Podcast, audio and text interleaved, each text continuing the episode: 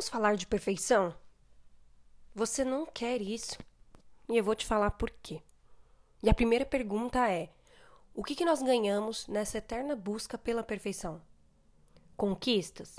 Sim, de fato, algumas, porque o movimento naturalmente nos traz resultados, não é? Agora, frustrações desnecessárias? Inúmeras, certamente. E vale a pena? Em qual nível é viável tentar ser bom em tudo? Eu tenho pensado muito nisso e eu te convido para essa reflexão, principalmente nesses tempos em que aparentemente a busca por nivelar as habilidades individuais é tão grande. Já imaginou como seria se desde cedo fôssemos incentivados a potencializar os nossos talentos? Se pudéssemos dar muito mais foco naquilo que a gente faz bem e que nos faz feliz? Porque dá para ser 10 de 10 em tudo? Bom, tem um ou outro por aí que sim, até consegue se sair bem em muita coisa, mas eu não acho isso comum. Porque na vida pessoal, profissional ou em qualquer outra esfera a gente é até parabenizado por um feito, porém quando isso precede aquele famoso mas, esse mais serve para te dizer que você faz algo bom, porém, em contrapartida, pode ou precisa melhorar em alguma outra coisa. Jura? Não dá para vibrar pelo que temos de bom sem ficarmos caçando e às vezes se torna realmente uma caça, né? Para melhorarmos em algum outro aspecto. Quando a gente pensa no mercado de trabalho, no desenvolvimento de pessoas, é de praxe que nos momentos de feedbacks formais apontamos fortalezas e oportunidades de desenvolvimento.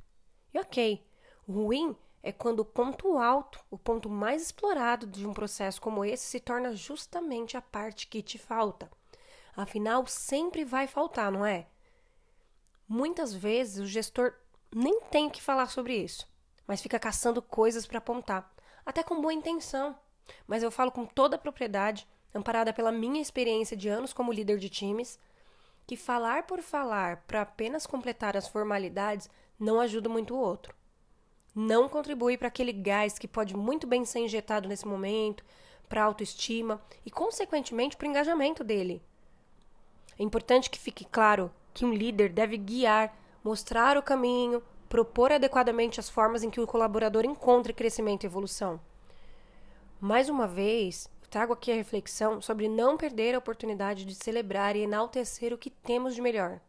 É fato que um bom time é multidisciplinar que as pessoas se complementam. Elas não podem ser todas iguais, com exceção de algumas áreas, e mesmo assim eu tenho dúvidas. Mas um bom time se completa. Então, por que ficar pedindo para fulano focar em ser mais como ciclano e para o ciclano desenvolver a habilidade que fulano tem? Qual que é a lógica disso? Ter todos iguais? É aí em que fica a parte boa. Olhe mais o que cada um faz de melhor ou tem potencial e descobrirá muito provavelmente o que o faz feliz. Analise bem e você saberá disso. Já ouviu dizer que pessoas felizes entregam mais e melhor? Significa que todos saem ganhando? Sim, provavelmente. E para você que está ouvindo isso, não deixe que te façam querer ser bom em tudo. Você não será. Apenas terá frustração e uma provável autoconfiança abalada. Olhe mais para você. Encontre o que faz bem. Confira se isso lhe faz feliz e seja. Seja o melhor que você pode ser. Se o que eu falei aqui faz sentido e você pensou em alguém, não deixe de compartilhar esse episódio. Eu adoraria saber o que você achou. Para isso, você me encontra no Instagram como Marina Kilk. Até mais!